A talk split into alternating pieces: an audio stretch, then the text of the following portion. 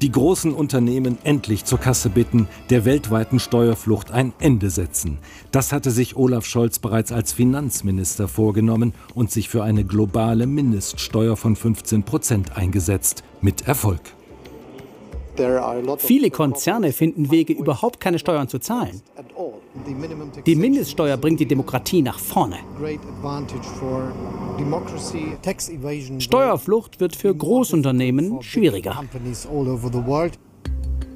15 Prozent Mindeststeuer sollen alle großen Firmen weltweit ab 2024 zahlen. Keine Schlupflöcher mehr. Hat etwa eine deutsche Firma eine Tochter in der Karibik, die dort bisher nur 3% Steuern zahlt, gibt es fortan zwei Möglichkeiten. Entweder das Steuerparadies erhöht den Satz auf 15% oder der deutsche Fiskus zieht die restlichen 12% bei der Muttergesellschaft ein. Die Wirtschaft findet das Projekt lästig.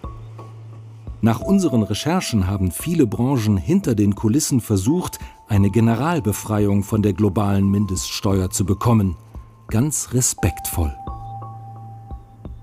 Bei der Weltwirtschaftsorganisation OECD erbaten sie eine Ausnahme für sich, von Hightech bis Pharma. Also wir haben hier jeden Sektor, wie Sie sich vorstellen können, gehabt. Wenn Sie uns besteuern, stirbt der Mensch. Also wir hatten also wirklich jede Variante jeder einzelnen Branche. Das Gewerbe, was ja also irgendwie gar nicht genügend Gewinn macht, wollte raus. Die Größten wollten raus. Also wir haben es also wirklich von jedem und jedem irgendwie gehört, dass wir doch ganz besonders sind. Das schlagende Argument der Branchenverbände, wir sind unique, ganz besonders. Das glauben wir ja alle als Menschen. Wir sind alle ganz besonders und auch als Industrien. Ich glaube, das ist die Natur des Menschen. Achim Pross war für die Weltwirtschaftsorganisation OECD führend an Konzept und Ausarbeitung der globalen Mindeststeuer beteiligt. Global soll heißen, keine Schlupflöcher, keine Ausnahmen mehr. Aber es kam nicht so.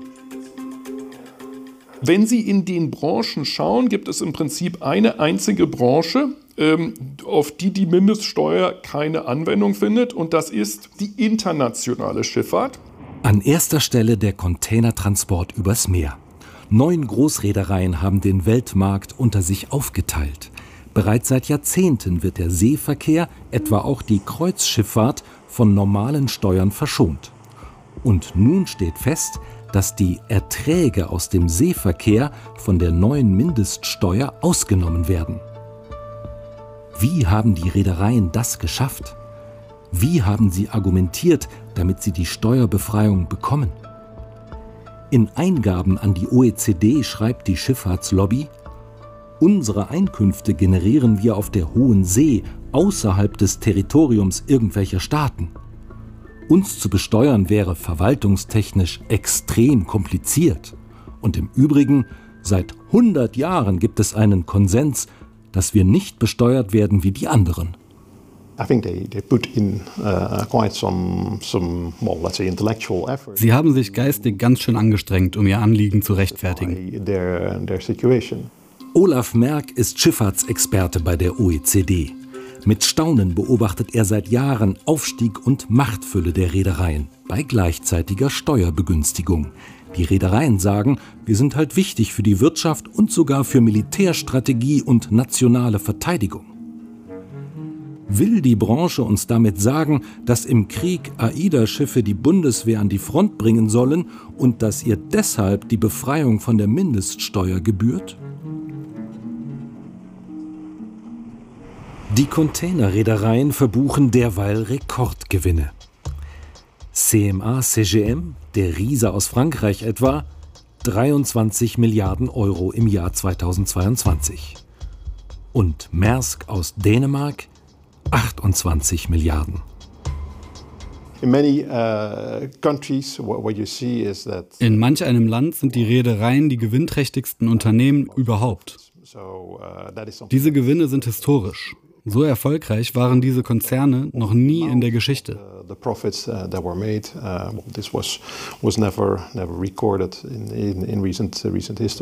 Vorne dabei auch Hapag-Lloyd aus Hamburg mit einem Gewinn von 17 Milliarden Euro.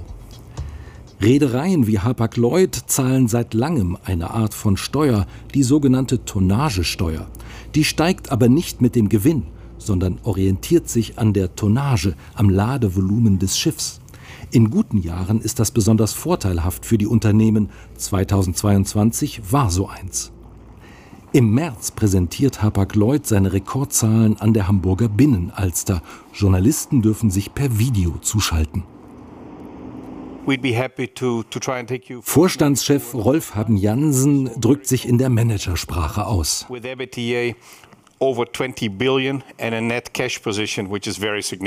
Auf Deutsch, unsere Kasse ist voll. Wir nutzen die Chance für eine Frage zur Befreiung von der Mindeststeuer. Warum halten Sie es für angemessen, dass Reedereien wie Hapag-Lloyd von der Mindeststeuer befreit werden? Würdest du die Frage beantworten, Mark? Ja, klar, kann ich machen. I can do that. To take out the shipping industry die Befreiung der Schifffahrt von dieser neuen Steuer hat den Zweck, diesen Wirtschaftssektor in Europa zu stärken. Es geht hier nicht nur um Deutschland. Denken Sie nicht, dass Sie sich die 15% Mindeststeuer leisten könnten? We could. You could. Ah, könnten Sie. Dann möchte der Chef uns doch noch was sagen, lädt uns eine Woche später in die Firmenzentrale ein. Haben Jansen ist auch Co-Chef des Branchenverbandes, der sich für die Befreiung der Schifffahrt von der globalen Mindeststeuer eingesetzt hat. Das bisherige Steuersystem habe sich bewährt, meint er. Unterm Strich war das eine Regelung, die eigentlich sehr gut funktioniert hat, äh, auch für die ganze europäische Schifffahrt, ob das jetzt große oder kleine Unternehmen sind. Und deswegen haben wir gesagt, wäre es eigentlich sinnvoll, diese Regelung dabei zu behalten. Wie viel Steuern haben Sie fürs letzte Jahr bezahlt?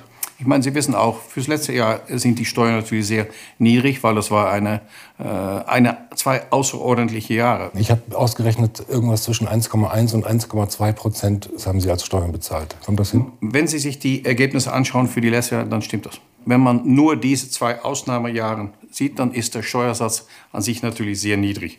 Man muss aber, wenn man redet über ein Steuerregime, kann man nicht nur sich auf zwei Jahre fokussieren, aber muss man auch die Periode vorher und auch nachher in Betracht nehmen, bevor man überlegt, ob man was ändern möchte. Auch künftig dürfte es gute Jahre mit sehr geringen Steuern geben. Im Geschäftsbericht sagt Hapag-Lloyd deshalb, die Einführung einer globalen Mindestbesteuerung könnte sich negativ auf die Rentabilität auswirken. Was in den letzten Jahren passiert ist, kann sich jederzeit wiederholen. Die Branche sagt, die Jahre waren außergewöhnlich. Aber was viele nicht wissen, hohe Gewinne könnten in diesem Sektor mit wenigen Großkonzernen mehr und mehr zur Normalität werden. Hohe Gewinne kaum Steuern.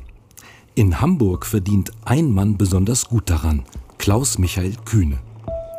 Ihm gehören 30 Prozent der Aktien von Hapag-Lloyd. Hier ein Empfang zum 175. Firmenjubiläum vor einem Jahr im Rathaus. Kühne kassierte 2022 eine Dividende von 1,9 Milliarden Euro. Das, das ist, zu viel. Das ist zu viel. Wesentlich zu viel. Das ist ein Anachronismus. Da es das in allen anderen Branchen nicht gibt, finde ich es auch ein bisschen komisch, sage ich ehrlich. Aber was wird er jetzt sagen? Denn dieses Jahr bekommt Kühne eine Dividende von 3,3 Milliarden Euro.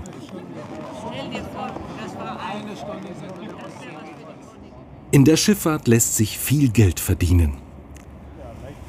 Die Befreiung von der Mindeststeuer wurde von Regierungen beschlossen. Welche Staaten sich besonders dafür eingesetzt haben, darf der OECD-Experte nicht verraten. Ich kann jetzt hier nicht in die Verhandlungen eintreten und wer hat was gesagt und welcher Staat hat welche Position bezogen. Jeder bringt seine Zutaten mit, hier ist ein großer Backvorgang und dann kommt es eben zu einem bestimmten Ergebnis. Jedenfalls hat auch Scholz der Freistellung der Schifffahrt von der Mindeststeuer zugestimmt.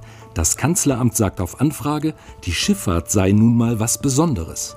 Die Experten meinen hingegen, ein Naturgesetz für die Privilegierung der Räder gebe es nicht. Hätte man es auch anders machen können? Natürlich, die Schwerkraft diktiert nicht, dass die Schifffahrt draußen ist.